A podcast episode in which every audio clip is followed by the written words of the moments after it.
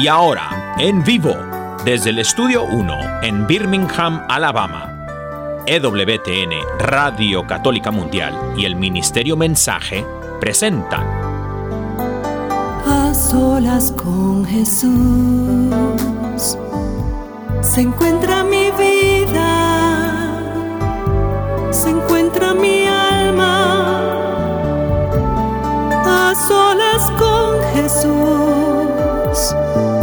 y quisiera oír su voz que dice, ven a mí, tú que estás cansado y agobiado y yo te haré descansar. Nada te turbe, nada te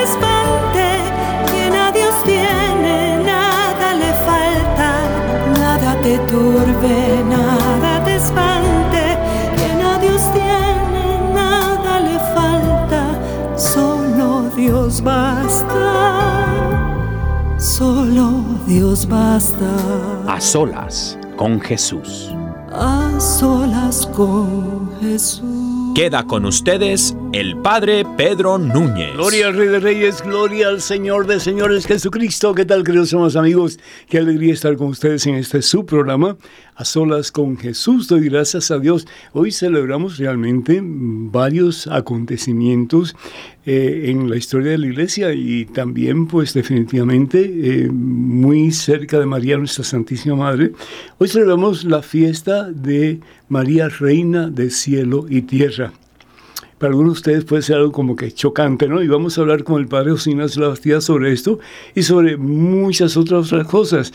Y también, pues, eh, la iglesia celebra la presentación de nuestra Santísima Madre, la Siempre Virgen María. ¿Cómo es eso? Que antes, en el tiempo de Jesús, solamente los niños a cierta edad eran presentados en el templo. Pero en este caso también, según este pues, eh, relato, que no es, no es uno de los libros canónicos de la iglesia, es decir, no es uno de los libros aprobados por la iglesia, pero sin embargo en la tradición cristiana eh, se habla de que María fue presentada al templo. De eso también vamos a hablar. Así que, pero antes de hacer absolutamente nada, hermano que me escuchas, hermana que me escuchas, hagamos un alto en nuestro acelerado caminar diario, pongámonos en presencia de Dios, hermano, hermana. Gracias por estar con nosotros. Vamos a orar. En el nombre del Padre, del Hijo, del Espíritu Santo. Amén. Alabado sea el Señor. Bendito, exaltado, glorificado sea tu nombre por siempre, Padre Santo. Gracias por el don maravilloso de Jesús, tu Hijo nuestro Señor. María se convierte en el primer sagrario de la historia. El sagrario del tabernáculo es donde reposa la presencia de Dios. Esas hostias consagradas que van a ser distribuidas a la hora de la Santa Misa. Y ahí la hostia, el mismo Jesús, su cuerpo, su sangre, su divinidad, su humanidad, su alma, reposan en el vientre santo y puro de María, nuestra Santísima Madre. De todas las personas que nuestro Padre Dios pudo haber elegido para ser la madre de nuestro Salvador, elige a una. Y su nombre es María de Nazaret. Y la escoge porque al fin y al cabo Él quiere lo mejor.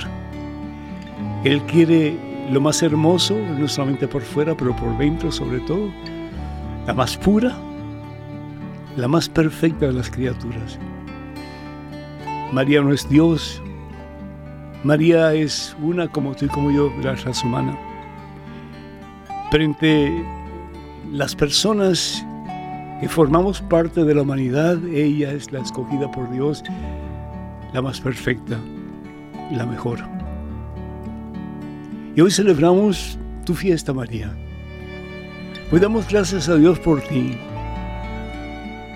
por la posibilidad que tenemos nosotros de mirarte a ti, Madre Santa, y de decir, tú puedes alcanzar ese grado de santidad, ese grado de perfección, con la gracia y el poder de Dios. Yo quiero alcanzar ese grado de perfección, Madre Santa. Yo quiero alcanzar ese grado de santidad, que no es otra cosa sino que el poder imitar a Jesús, el santo entre los santos.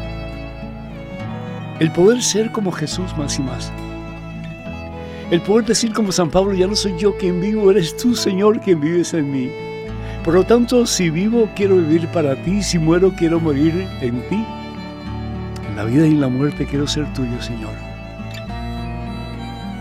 Estaba escuchando esta mañana un sacerdote que hablaba de la importancia de que nosotros los sacerdotes tenemos, no debemos, tenemos que ser santos. De nuevo, imitadores del santo que es Jesucristo. Luchar por la santidad, luchar por la perfección, luchar por la pureza.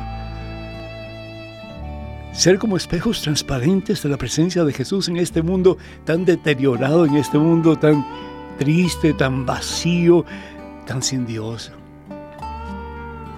Para que viéndonos a nosotros, el mundo opte por fijarse en nosotros, seguir nuestro ejemplo para que también ellos, al igual que nosotros, podamos desplegar, presentar, iluminar al mundo que carece de luz porque carece de Jesús, con la misma luz, con la misma presencia del Señor Jesucristo. Podrá ser como hizo María cuando se presenta ante su prima Isabel. María se regocija al ver a su prima, pero su prima yo creo que se regocija más que María todavía. Y dice la palabra de Dios que el niño salta de gozo en el vientre de su madre. María da Espíritu Santo a su prima Isabel y definitivamente pues como consecuencia al niño que llevaba en su vientre, a Juan el Bautista. Qué bueno, hermano, hermana, si tú y yo comenzáramos a dar Espíritu Santo a todas aquellas personas que se acerquen a nosotros. Y el Espíritu Santo no es otra cosa sino que el amor puro de Dios, el amor que nos hace santos, el amor que nos libera de todas esas ataduras, de todas esas cadenas, de todo aquello que nos impide poner a Jesucristo como centro y Señor de nuestra existencia. Madre Santa, Pídele a tu Hijo Jesús que nos dé el mejor vino, que nos dé la misma presencia del Espíritu Santo, amor puro de Dios, para que llenándonos más y más de ese amor del cual tú estabas total y completamente llena, podamos nosotros no solamente imitarte a ti, pero vivir amando a Jesús hasta las últimas consecuencias. El poder nosotros decir también, yo quiero ser discípulo de Jesús. Y sobre todo en este mundo difícil que nos ha tocado vivir. Porque no es fácil ser cristiano en estos tiempos. Pero bendito sea Dios, porque el Señor nos ha prometido no dejarnos solos. Estaré con ustedes siempre. No los dejaré huérfanos. Y si Dios con nosotros, hermanas y hermanos, ¿quién puede estar en nuestra contra? Nadie, nadie, nadie. Porque todo lo podemos en Cristo Jesús que nos fortalece. Bendice a este hijo tuyo, Señor. Cólmalo de un deseo cada día más grande de acercarse a ti, acercándose a María, nuestra Santísima Madre. De imitarte a ti, Señor, imitando el ejemplo de nuestra Santísima Madre para que un día junto a nuestra Madre Celestial, María de Nazaret, también nosotros podamos alabar tu santo nombre y cantar por siempre tus alabanzas. Vacíanos, oh Dios, de lo que no es tuyo en nuestra vida. Vacía esta hija tuya, Padre Santo, de lo que no es tuyo en su vida. Y llénala, Señor, a plenitud de tu santo amor, de tu santo espíritu de tu santa presencia para que pueda dar al mundo, comenzando con su propia familia, la plenitud de tu amor, de tu presencia y de tu paz. Bendice, Señor, a cada familia que está escuchando. Bendice a cada familia, Señor, que está representada a través de nuestra comunidad de radioescuchas en estos momentos. Y déjanos, oh Dios, descansar en los brazos santos y amorosos de María Santísima. Y que esos brazos, Madre Santa, nos lleven a los pies de Cristo Jesús, sabiendo que quien tiene a Jesús lo tiene todo. Lo tiene todo, porque solo Dios basta. Bendícenos, Señor Jesús. Haznos como María. Una oración que parece pretenciosa, pero lo hacemos con toda humildad. Porque si ella pudo, con tu ayuda, con tu poder, con tu gracia, nosotros podemos también. Te lo pedimos, Padre, en el nombre poderoso de Jesucristo, tu Hijo, nuestro Señor, que vive y reina contigo en la unidad del Espíritu Santo y es Dios por los siglos de los siglos. Amén, Señor. Amén. Bendito seas, mi Dios. Bendita sea tu pureza y eternamente lo sea pues todo un Dios se recrea en tan graciosa belleza. A ti, celestial princesa, Virgen Sagrada María, te ofrezco en este día alma, vida y corazón. Mírame con compasión, no me dejes, Madre mía. Amén. Bendito sea Dios, hermanos y hermanos. Pues hoy tenemos estudio abierto y el Padre José estará con nosotros en breve pero quiero darles entonces a ustedes, yo sé que muchos lo tienen ya, el número telefónico para que se comuniquen con nosotros. En Estados Unidos, Canadá y Puerto Rico, además completamente gratis, es el 1833 288 3986. Repito, 1833 288 3986. Y además internacionales, por favor, marquen el número 205 271-2985.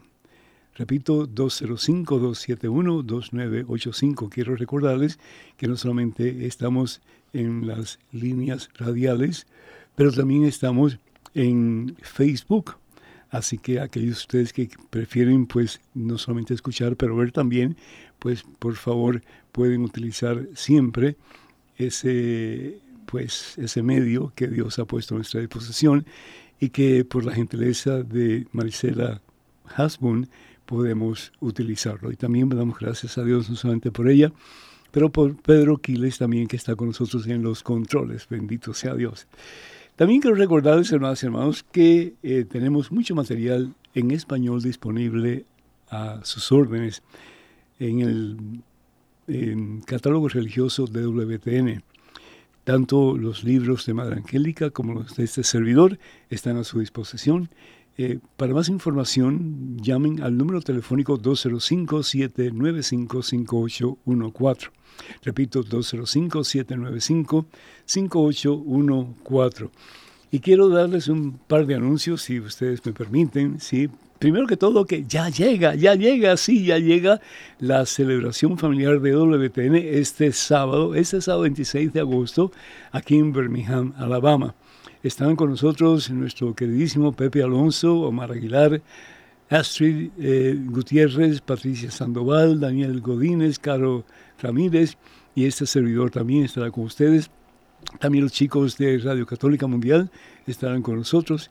Eh, si Dios permite, voy a hacer un programa en vivo delante de ustedes en A Solas con Jesús en Radio Católica Mundial y haré otro con Pepe, eh, pues para la televisión, eh, en el programa que él titula nuestra fe en vivo. Habrán charlas, confesiones, adoración al Santísimo, actividades para niños, tienda de regalos religiosos y mucho, mucho, mucho, mucho, mucho más. Eh, culminaremos con la hora santa, en la Santa Misa y también pues la procesión a la catedral.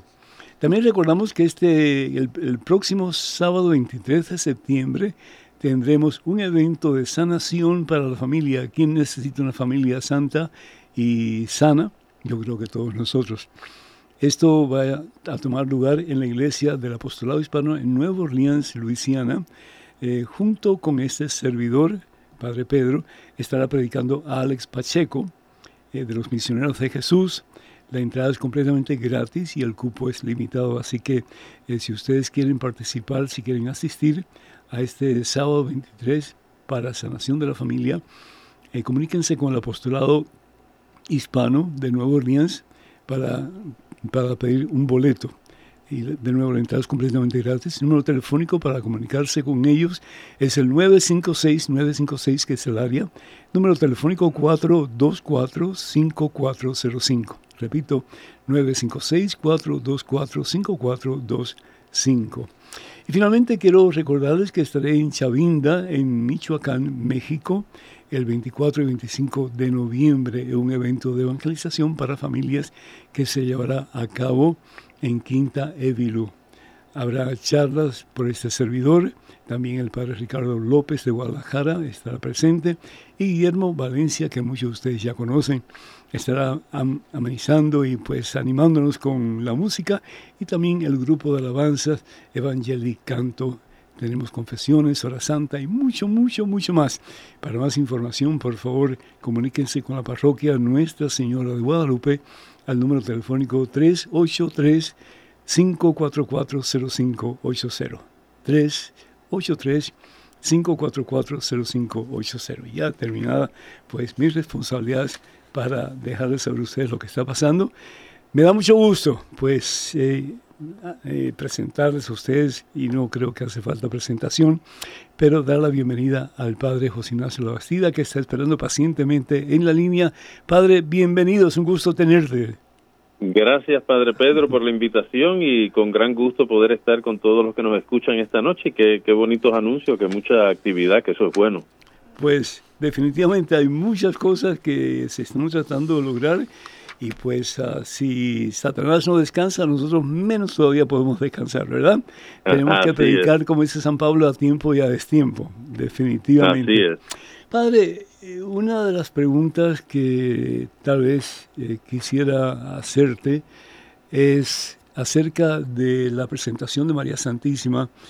Eh, y esta es una pregunta mía, si no, no está en la lista de preguntas que te quiero hacer en nombre de las personas que han, que han escrito. Pero, ¿por qué si solamente los niños eran presentados en el templo? ¿Por qué esta eh, tradición, eh, claro que no es canónica, eh, es del protoevangelio de Santiago, pero que la iglesia de alguna forma ha adoptado como parte de la celebración de, en relación a María Santísima, la presentación de María en el templo, y supuestamente, pues, eh, hay personas que están un poquito confundidas y querían algún tipo de, respuesta al respecto.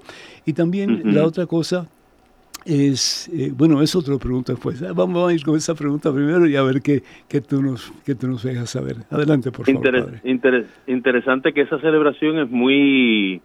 Eh, personalmente es una, una celebración muy importante para mí porque eh, la fiesta se celebra el 21 de noviembre, eh, que es la presentación de la Virgen María en el templo, que como dices, es, no es una, o sea, no está en la Biblia, no está en los evangelios, sino que está en un evangelio apócrifo, como mencionaste, pero es interesante, eh, la, la razón que es personalmente una celebración muy linda para mí, es que esa fue la primera vez en toda mi vida que oficialmente prediqué en el seminario como diácono. ¡Oh! ¡Qué privilegio! Fue la, primera... Hacer contacto con ese momento. Ajá. Sí, la primera homilía oficial, obviamente uno está nervioso. Eh, predicar en el seminario predicar en el seminario no es fácil porque uno está predicando con sus compañeros. Es horrible. o sea que yo fui el único seminarista que nunca predicó en el seminario. Yo sentía que si yo predicaba delante del cuerpo estudiantil, yo iba para el suelo, pero no descansando el espíritu, sino que, pero eh, es decir, desmayado a consecuencia Uy, uno se pone súper nervioso, las manos sudando, y, pues siempre pues es una, es una experiencia. Yo me acuerdo que llegando estaba en la parroquia de Cristo Rey en, en Nueva Orleans y, regresaba al seminario y esa fue la, primera asignación que me dieron para predicar. Y, recuerdo los sentimientos de ese día, pero es una, es una celebración linda porque eh, las revisiones que se hicieron del calendario litúrgico cuando fueron dos papas, básicamente el Papa Juan XXIII y el Papa Pablo VI, hicieron revisiones antes del concilio y durante el concilio del calendario y lo que querían hacer era eliminar todas las fiestas que no tuvieran una base histórica, por ejemplo, inclusive eh, hay santos que no se sabían ni si existieron. Claro, claro. Eh, era eliminarlos del calendario y también cualquier celebración que no tuviera una base bíblica.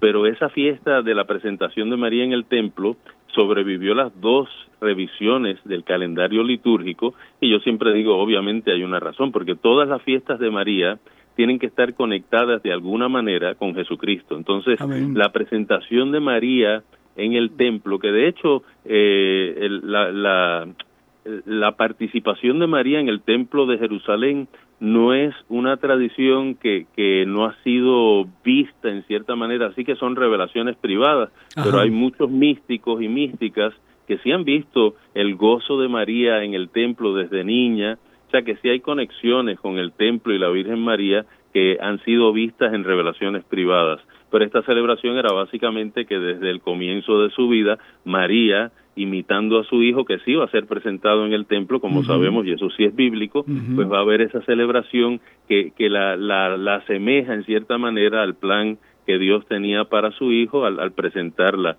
en el templo sus padres, ¿no? Joaquín y Ana, que según la tradición nuevamente no son nombres que están en la Biblia canónica, pero sí están en la tradición de los evangelios apócrifos. Padre, una, una pregunta es de Rolando eh, Martínez de Panamá. Él pregunta, Señor cura, comienza él. Sí. Y sabemos qué quiere decir la palabra cura, ¿verdad? Y el padre, ah. el, el, padre eh, José, pues más que yo todavía sabe porque él, él, maneja el italiano muy bien.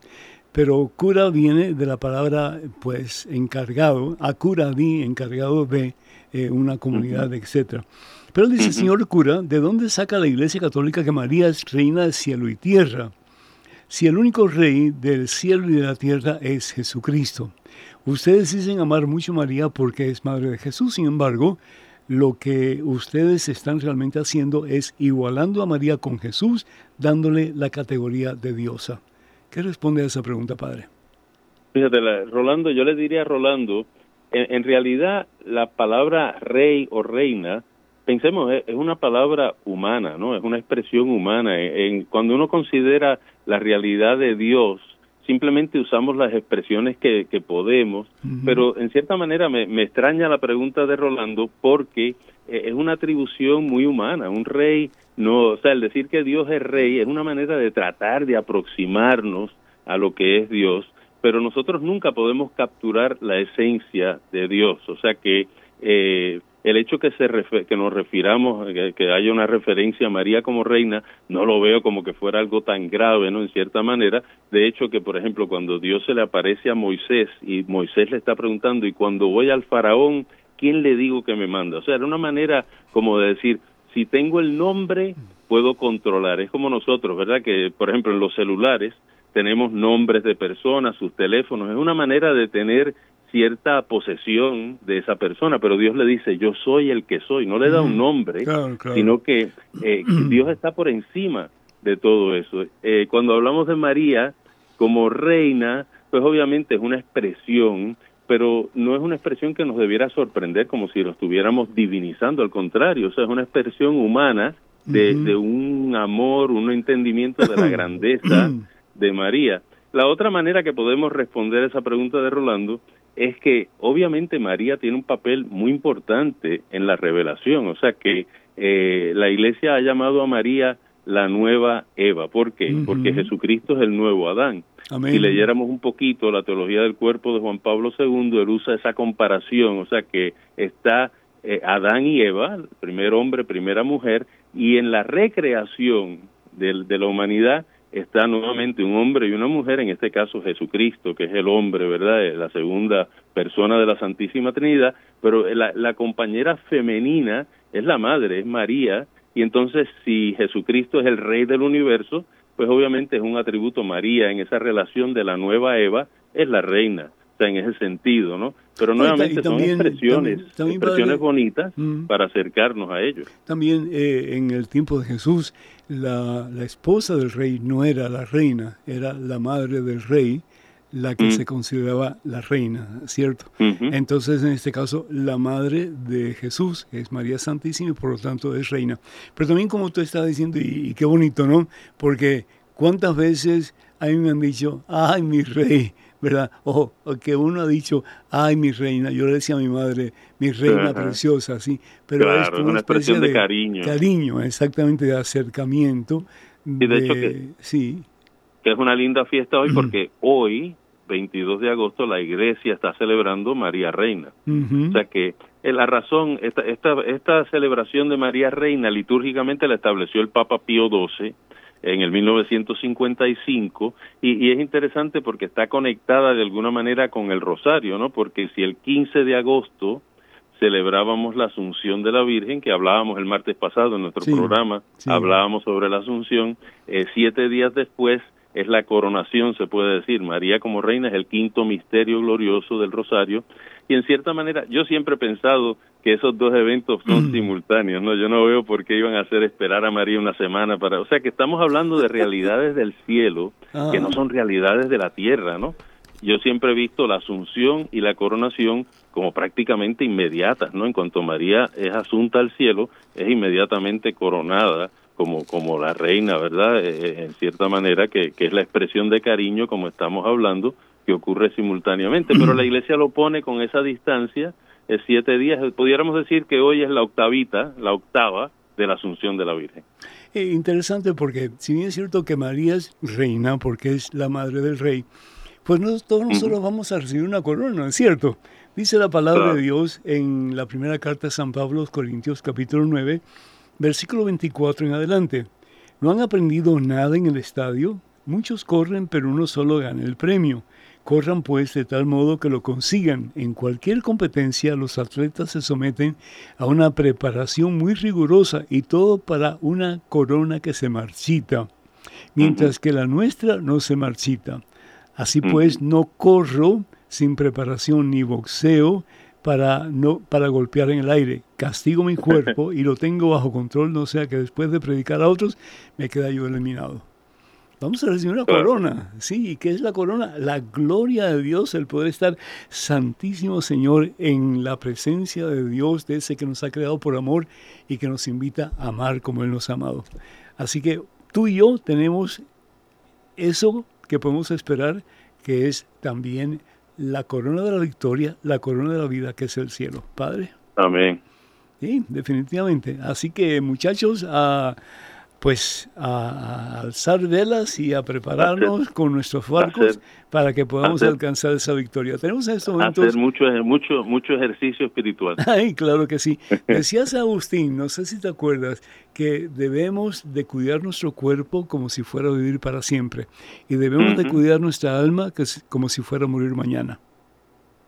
Sí, Eso bonito. Es tremendo. Tremendo. Y muchas veces no cuidamos el alma como deberíamos de cuidarla. Tenemos en estos momentos, Padre, a una llamada telefónica.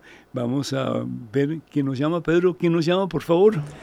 Muy buenas noches, Padre. Tenemos a Leonides desde Texas. Bueno, pues, Leonides, muchísimo gusto. Bienvenido. Adelante, por favor. Me gusta saludarlo, Padre. De veras, qué bendición tan grande y rapidito.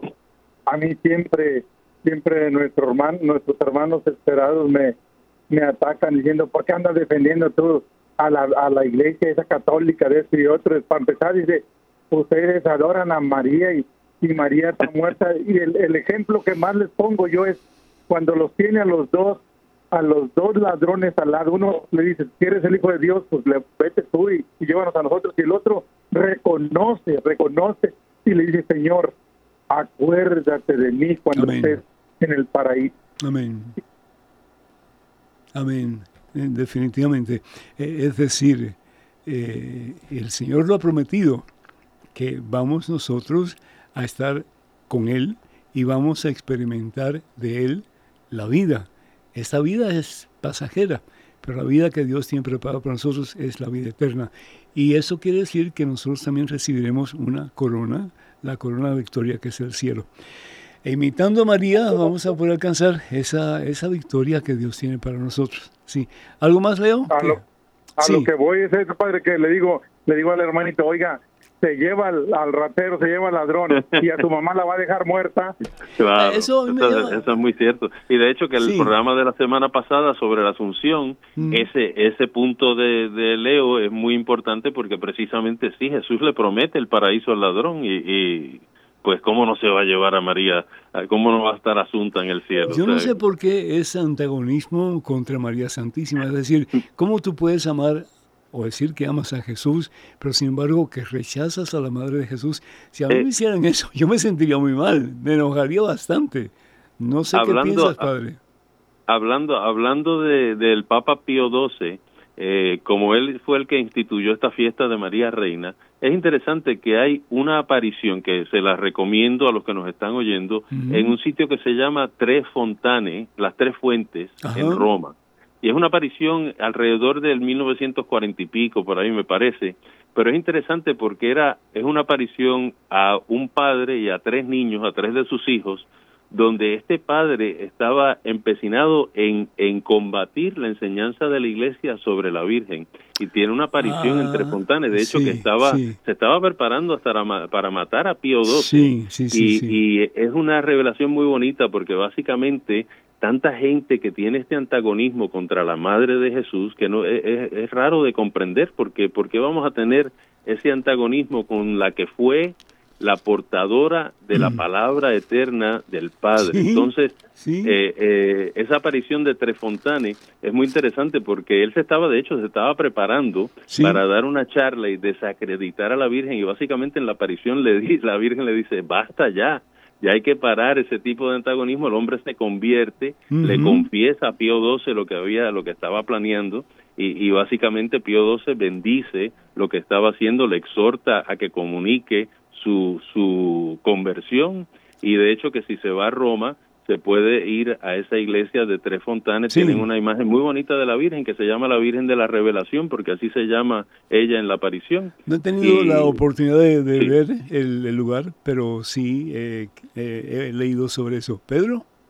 Sí, padre. Y, otra cosa que siempre me llama la atención es cuando uno está a punto de morir, de dar la vida, de expirar, las palabras que uno dice son bien importantes. Y cuando Jesús desde la cruz dice, hijo, ahí tienes a tu madre. Yo no entiendo que eso fue una sugerencia. Yo no, para mí eso no fue una sugerencia. Él tomó, no, eso fue una orden. Claro, e, es decir, Jesús no tenía hermanos biológicos. Si Jesús hubiera tenido hermanos biológicos, uno de ellos, por ley judía, tenía que encargarse de su mamá. Y sin embargo, no había ninguno. Quiere decir que se lo da, le da ese privilegio a Juan y le dice, he ahí a tu madre.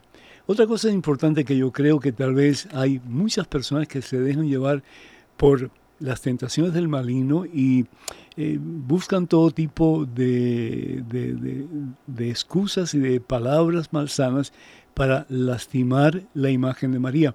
Aquí la palabra de Dios en Génesis capítulo 3, versículo 15 dice, y esto para mí es muy importante, haré que haya enemistad entre ti y la mujer, es decir, entre Satanás y la mujer. ¿Quién es la mujer? María Santísima. Y la serpiente Satanás. Dice, entre tu descendencia y la suya, ella te pisará la cabeza mientras tú herirás su talón. Aquí lo dice la palabra de Dios muy claramente, sí, una tremenda profecía, que María va a ser vituperada, va a ser dañada, va a ser lastimada, va a ser herida a consecuencia de aún de aquellos que decimos que somos cristianos, pero que la rechazamos y no queremos nada con ella. Claro, y, tratamos tratamos de combatir la enseñanza de la iglesia. Por ejemplo, hay mucha gente que dice, bueno, pero ¿y dónde en la Biblia dice que María nunca pecó? Eh, bueno, pues no lo tiene que decir así, pero es la llena. Pero sí lo dice, sí lo dice. Pero si es la llena de gracia, claro, ¿cómo no va a ser la llena de gracia? Claro, eh, el que carito mene, ¿qué quiere decir eso en, en, griego? La llena de la presencia de Dios, ¿no? Queda un ápice sin estar lleno de la presencia de Dios. Y con lo, y con lo de María Reina, lo, lo, por ejemplo, los católicos que nos están escuchando, cuando, cuando somos bautizados, ¿qué decimos de los bautizados? Que la iglesia que a través del bautismo nos convertimos en sacerdotes, profetas y reyes y rey. O sea, entonces, si nosotros podemos tener esa dignidad, ¿por qué tenemos que quejarnos tanto de que se le considera a María como reina de cielo y tierra? ¿no? Bendito sea Dios. Y mira, y además de eso, Padre, si vamos al Salmo 51, el versículo 7, la palabra de Dios nos habla claramente para el judío, la persona que estaba en el vientre de su madre eh, era pecador. ¿Por qué? Porque la madre eh, había pecado, todas las personas desafortunadamente hemos pecado, dice San Pablo, y todos nos hemos apartado de la gracia de Dios. Y por eso dice el salmista, versículo 7, tú ves que malo soy de nacimiento, pecador desde el seno de mi madre. Es decir, esta persona no había pecado, personalmente no había pecado y por lo tanto no tenía por qué incurrir en el pecado de su madre. Pero es que todo lo que eh, se absorbe en el vientre de la madre, pues lo recibe la criatura que está en su vientre.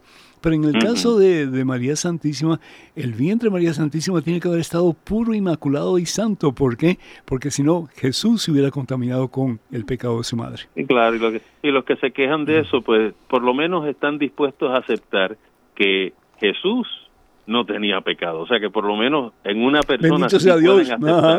Entonces, pues esa es la respuesta. Ah, pero Jesús era Dios. Pero es que esta mujer era la era la madre de Dios. En su humanidad. La portadora de Dios. Claro, en su humanidad. Eh, es decir, si, si María hubiera concebido a Jesús en pecado, Jesús se hubiera contaminado con el pecado de su madre. Y eso es imposible, porque eh, Dios está exento de todo mal. ¿sí? Dios es el bien absoluto. Y Dios se encarna, pero Dios sigue siendo Dios. Dios no deja de ser Dios porque se encarna en el vientre de María. De todas maneras, em, creo que tenemos una llamada, Pedro. Sí, Padre Pedro, Padre José, tenemos a Sandra que se comunica con nosotros desde California. Sandra, bienvenida, adelante por favor, un gusto tenerte. Gracias, Padre Pedro, un placer eh, poder eh, escucharlos y agradecerles, ¿verdad?, por toda esta evangelización que nos ah, dan con este aprendizaje cada vez de sabiendo más de nuestra Madre Santísima y que es nuestra conexión, ¿verdad?, para seguir a Cristo.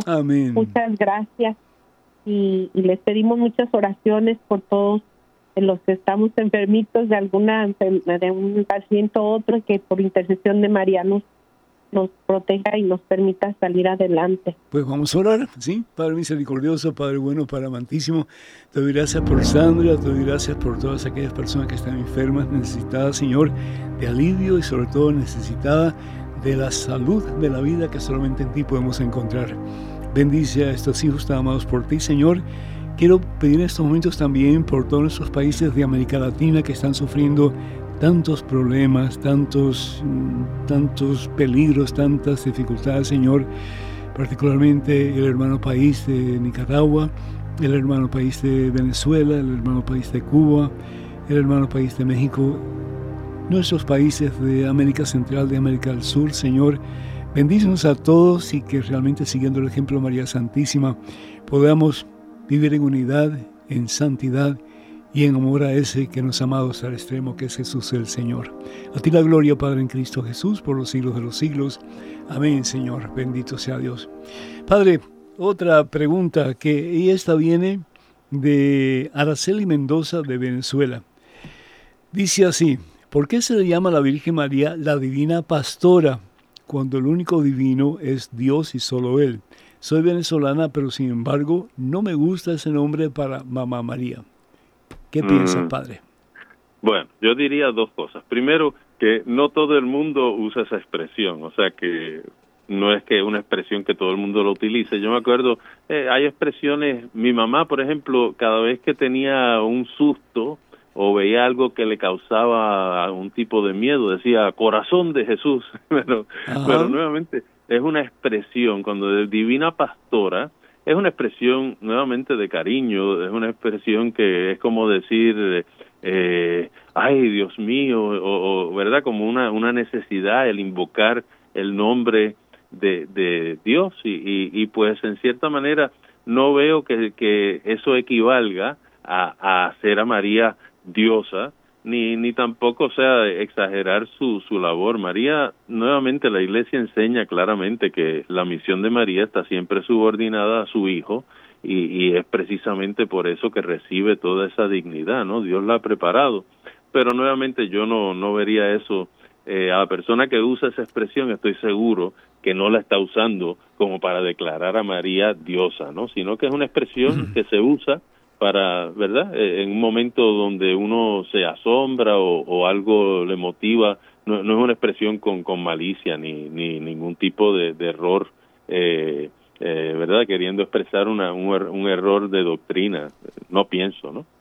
Padre, a mí me preocupa, sinceramente, ese, ese título.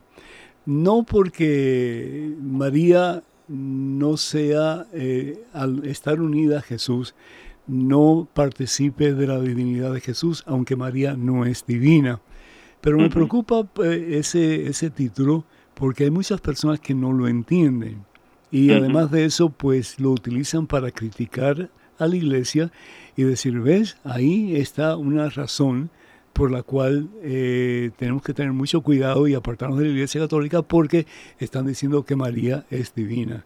Y hay, hay, hay infinidad de gente todos los años que hacen procesiones a, diferentes lugares, sobre todo en Venezuela, y pues a mí realmente se me paran a veces los pelitos de punta porque yo digo, bueno, eh, si, por lo menos dieran una buena catequesis sobre el por qué ese título, pues ya sería un poco diferente, ¿no? Pero no se da ningún tipo de catequesis, no se da ningún tipo de, de no sé, de... De, lo que... de sí, es decir, del por qué. eso es... no, no, no se debiera confundir a la gente, pero a la misma vez eh, usamos esa palabra, o sea que nuevamente eh, yo no he oído que mucha gente utiliza ese título, o sea que personalmente no, no lo he oído mucho, pero por ejemplo a veces lo decimos, ¿verdad? Si nos comemos un postre que está, muy rico, hoy ese postre estaba divino. Siempre yo digo, no, eh. divino solo Dios, yo lo digo, es decir, porque pero es una expresión, es una expresión. Sí, pero para mí, y, perdona que, que, no esté pues, de acuerdo con, con lo que tú dices y tienes toda razón, pero lo que a mí me preocupa es eh, que no se entienda. Yo puedo decir, yo puedo decir, eh, no sé, el cielo está divino, y, eh, como diciendo, está muy hermoso, ¿no? Pero reconocer que el divino solo es Dios y punto. Yo tengo que seguir averiguando y, me, ahora esta señora pues me da a pie. yo no sé si tengo que ir a Venezuela o dónde tengo que ir para averiguar el por qué se le llama divina pastora. Eh, yo comprendo que es por su relación con Jesús, que es divino porque Él es Dios, pero María Santísima no es divina. Pero bueno, vamos a ver qué, qué, es lo que dice alguien que sepa lo que, lo que necesito averiguar, porque de verdad que me inquieta, sí, me inquieta un poco, sí. Sí. Pero bueno, padre, esta, esta pregunta de Damaris Santa María de Ecuador dice, la oración del rosario se me hace muy aburrida. Créame que trato de disciplinarme, pero mi mente divaga demasiado y no me puedo concentrar. ¿Qué puedo hacer para llegar a ser una persona de oración? Bueno, la, la oración del rosario eh, debe ser una oración contemplativa, de meditación.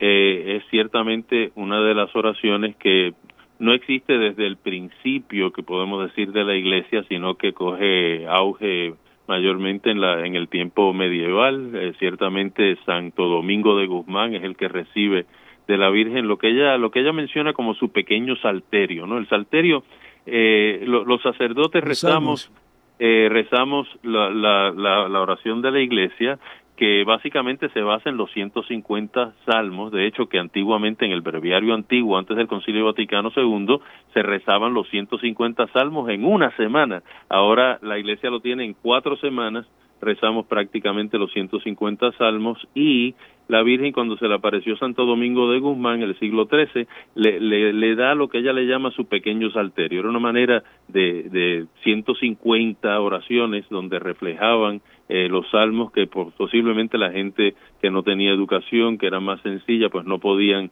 leer eh, de esa manera la Biblia. Y, y siempre ha tenido un, una posición muy importante en la iglesia. De hecho, el, el, yo creo que el clímax llegó cuando Juan Pablo II fue electo papa en el 1978 y unas semanas después de haber sido electo papa, una de las cosas que dijo era que el rosario era su oración favorita y eso eso cogió mucho auge porque eh, la gente pues vio que en el rosario no solo era la oración vocal del Padre Nuestro, Ave María y Gloria, sino que era una oración contemplativa, de meditación, de ver los misterios de la vida de Jesús, ¿no?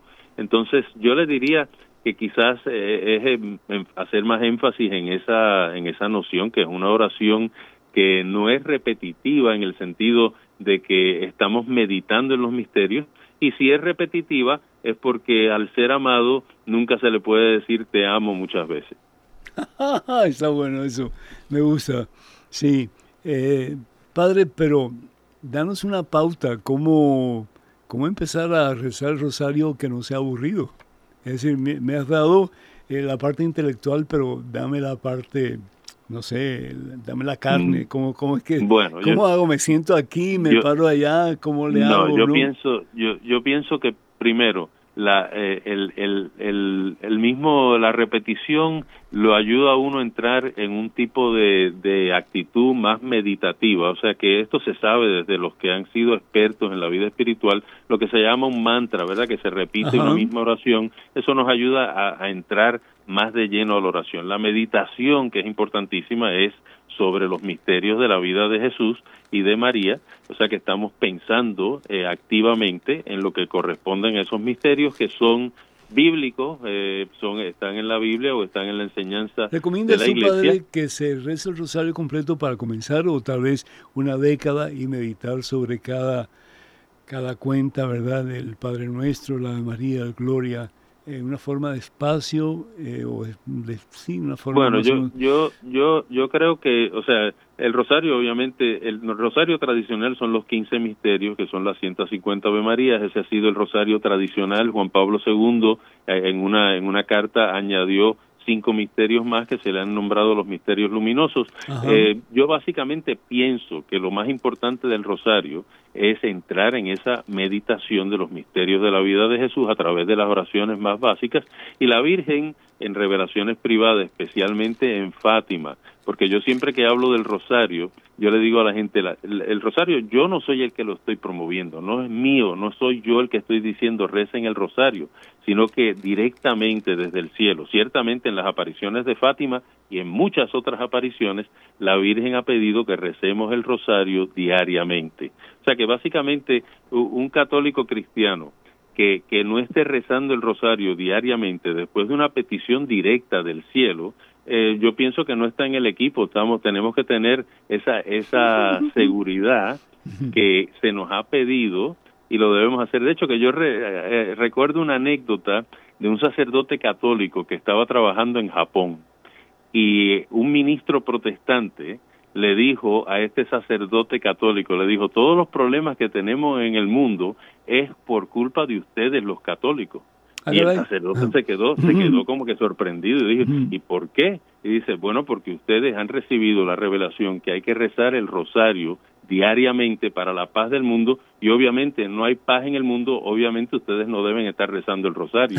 Y el sacerdote, el sacerdote dijo, no, sabía qué responder, no tenía ninguna respuesta, ¿qué podía decir? Pero padre, eh, por ejemplo, una persona que es neófita, está comenzando, no tiene idea, ¿verdad? Y quiere hacerlo, como me imagino yo en este caso esta persona, ¿tú recomiendas que rece todo el rosario aunque le sea aburrido o que vaya por etapas?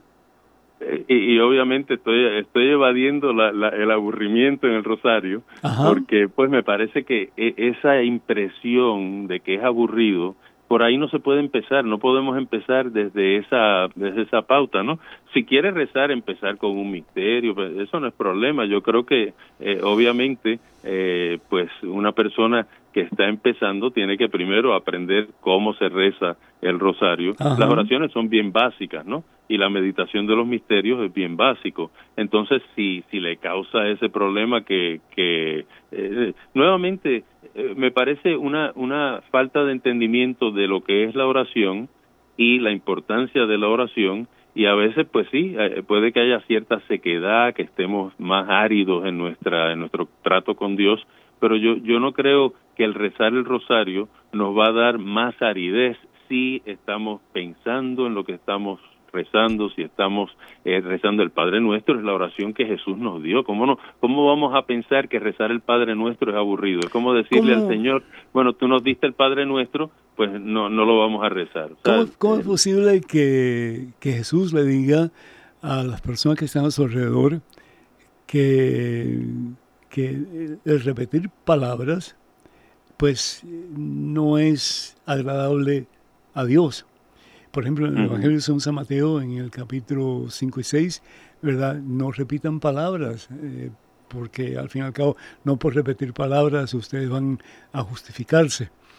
Entonces, eh, yo creo que hasta cierto punto muchas personas no han rezado el rosario no que han dejado de ser católicos, pero como que eso ha repercutido en sus mentes y la tienen aquí atrás y dicen, bueno, pues no debemos de recitar o de, o de, o de decir palabras repetitivas, porque al fin y al cabo eso es algo que está en contra de lo que Dios está pidiendo en Jesucristo, ¿no? Pero sin embargo, fíjate lo que dice aquí la palabra de Dios en el Evangelio de San Mateo capítulo 26, versículo 44.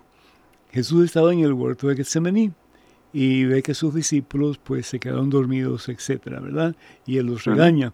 Y dice en el versículo 44, los dejó pues y fue de nuevo a orar por tercera vez repitiendo las mismas palabras.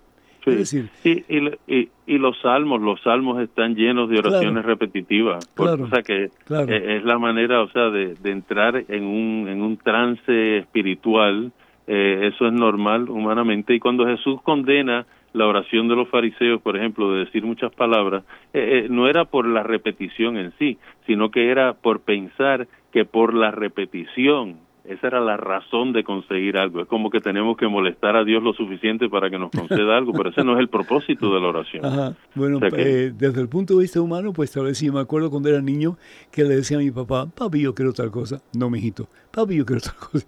Y hasta que me daba lo que yo pedía, pues yo no estaba tranquilo, ¿no? Pero en el caso de nuestra relación con Dios es un poco diferente porque Dios sabe lo que necesitamos y Él siempre va a estar dispuesto a darnos mucho más de lo que necesitamos o esperamos por lo mucho que Él nos ama. Padre, ha sido realmente un placer haber compartido con, contigo. Eh, tenemos tiempo, dice Pedro. Bueno, Pedro, a ver, tu pregunta, ¿cuál es? Adelante. Que entonces me da mucha pena con los pobres ángeles del Apocalipsis que repiten sin cesar día y noche, santo, santo, santo. Ya el pobre, Dios los va a fulminar a los pobres. Eso es así.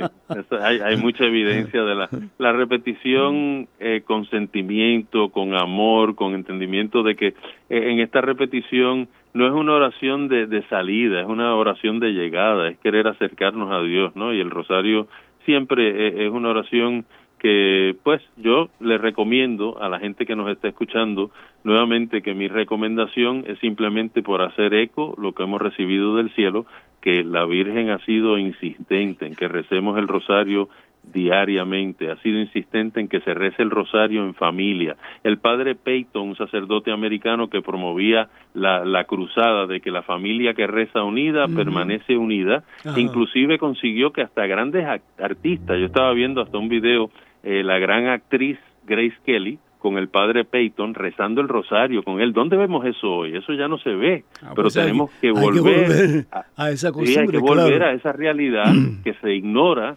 completamente y, y pues eh, yo estoy seguro que las familias que están tratando de hacer eso, yo sé que los hijos pues se aburren, como decía la señora, a ver, los hijos... Pero, padre, si realmente, si realmente tú amas a la persona, no te aburres.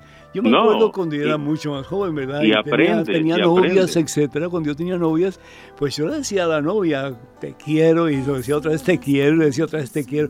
Y como no me cansaba de decir eso, ¿por qué? Porque realmente salía del corazón. Entonces, tenemos que acostumbrar nosotros a decirle a Dios, te amo, te amo, y cómo, pues haciendo su voluntad, en este caso, pues con la recitación del Santo Rosario. Y vamos a ver que poquito a poco nos va a gustar a tal punto que le vamos a decir de todo corazón, desde lo profundo de nuestro ser, Señor, te quiero, a través de los Padres nuestros que vamos a recitar las San Marías y de los Glorias. Padre, ha sido un placer realmente estar contigo. Muchísimas gracias, que Dios te bendiga. Muchísimas gracias, Pedro, Marisela, muchísimas gracias. Y a todos ustedes, hermanos, hermanos, Dios me los bendiga abundancia.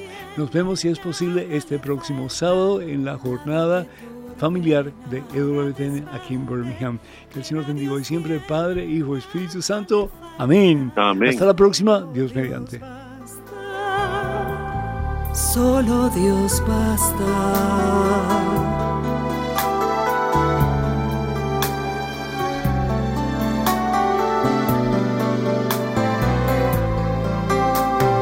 A solas con Jesús se encuentra mi vida,